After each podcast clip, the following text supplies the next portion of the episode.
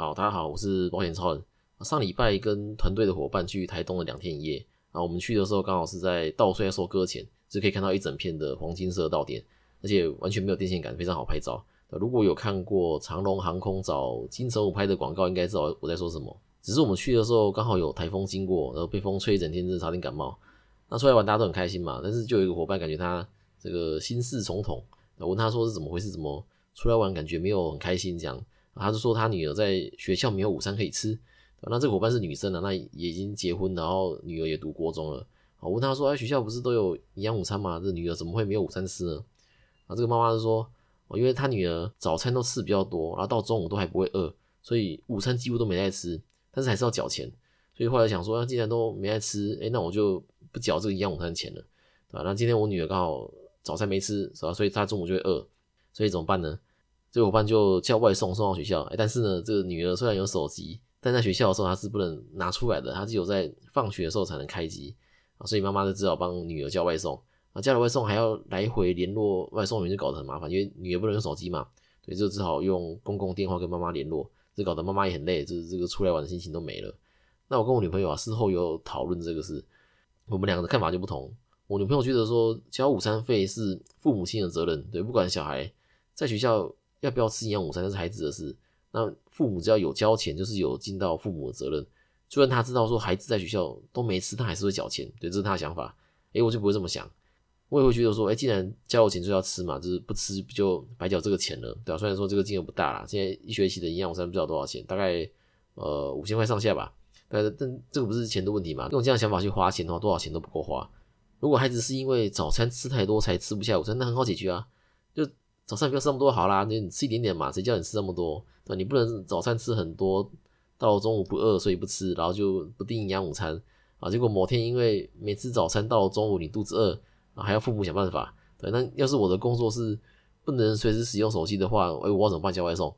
那这趟台东旅游啊，我们是搭火车过去的，那有伙伴带了自己家中的长辈来，有些长辈年纪比较大，都已经当阿公阿妈啊。玩到第二天搭火车的时候，可能是太久没看到孙子了。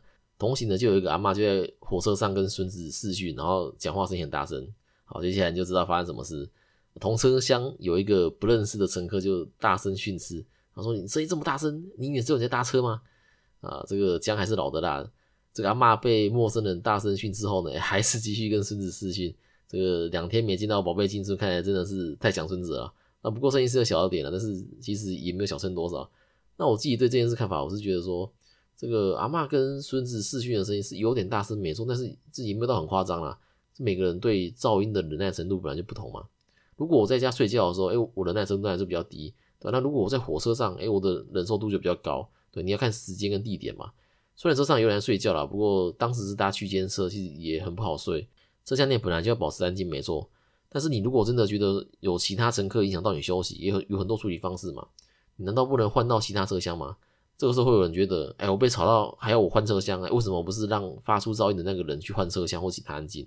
对，那这是一个其中方式啦，或是你可以去跟列车长反映说，呃，请列车长来跟这位乘客劝导，对，而不是用这样子粗暴的方式直接在车厢内大吼。对，但是同团其他成员也有人觉得说，哦，在车厢内跟孙子视讯又不会怎么样，对，为什么这么生气？对，你这样子大吼岂不是更吵？所以你看每个人对噪音的忍耐程度就是不一样。那讲到这个，让我想到以前我在其他地方工作的时候，如果我看到其他同事在摸鱼偷懒的话，呃，在工作上每个人都会偷懒的，我是指很夸张的那种。对我如果我不是主管，我也不能直接纠正他，对，因为我没那个身份嘛。但是呢，我可以跟主管说，主管有没有要处理，那就跟我没关系，我的责任就只有告知。像我以前大学的时候在麦当劳打工是做外送员，那麦当劳的抹布有分这个蓝边跟红边哦，那红边是会拿来擦，呃，接触到食物的地方，可能像桌子。哦，那蓝边就是那一擦不会接触到食物的地方，是像地板，对，所以在麦当劳不会有人拿着红边抹布在擦地板。那抹布脏了，就是他们会用洗衣机洗。但是洗抹布不是外送员的工作，如果是看到干净的红边抹布都会用完了，然后剩下脏的要洗。那通常是请这个厨房的伙伴洗啊，诶，但是我是外送员，所以我我不能指派工作。虽然我知道要请厨房的伙伴洗，但这个指令不能从我口中说出，因为我没这个权利。但是我可以告知嘛。所以我马上跑回去找值班经理说：“哎，那个红边没了，要洗哦。”哎，值班经理他马上叫你去洗，对，因为红边抹布没了会很麻烦。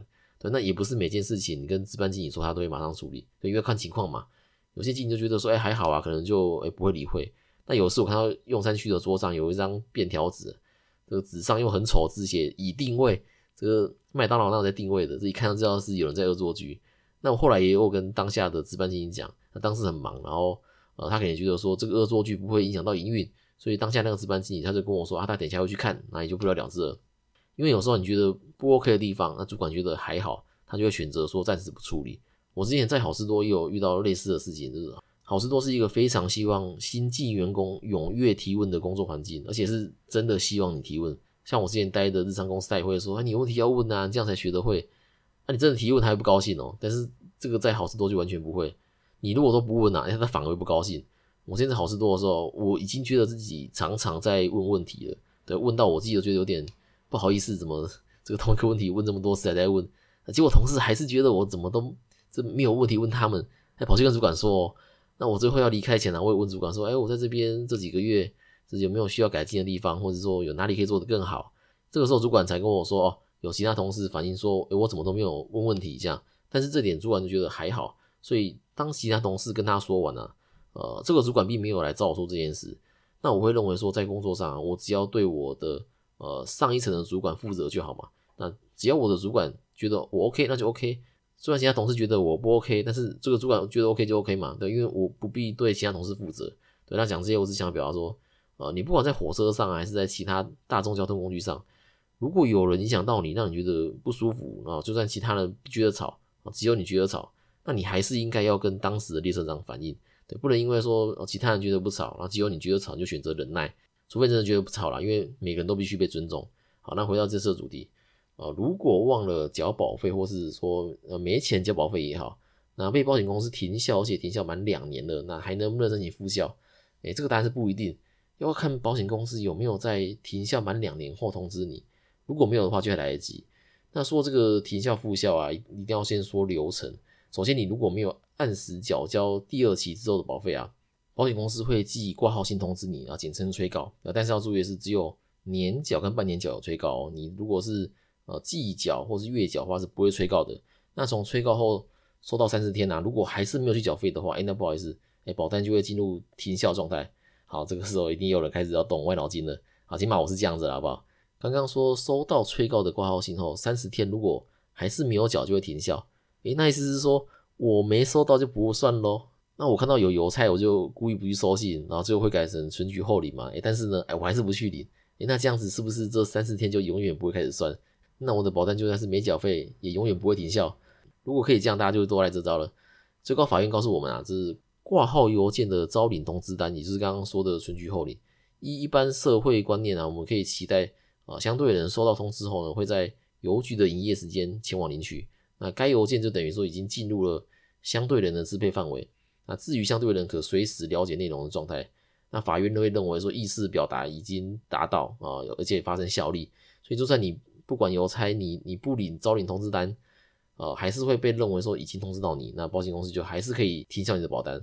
啊，停效后六个月啊，是可以申请复效。那如果在这停效这六个月内发生事故，诶，保险是可以不用理赔的，因为保单停效了嘛。可是六个月内申请复效的话，还是要先补缴这六个月的保费才能够复效成功。等于说，你这六个月是没有保险保障以外啊，你还要交保费，对客户来说非常吃亏。那建议大家不要让自己的保单停效了。那停效六个月再申请复效是没什么问题的，那保险公司也不能拒绝。但是如果说超过六个月又不满两年的话，也还是可以申请复效，只是说手续会更麻烦。通常保险公司会要你提出可保证明啊，简单来说就是。呃，可以证明你还是健康的文件哦，还是或是资料，那通常是体检报告啦，因为很有可能你在这个停校期间身体状况变差，所以你才想要复校嘛。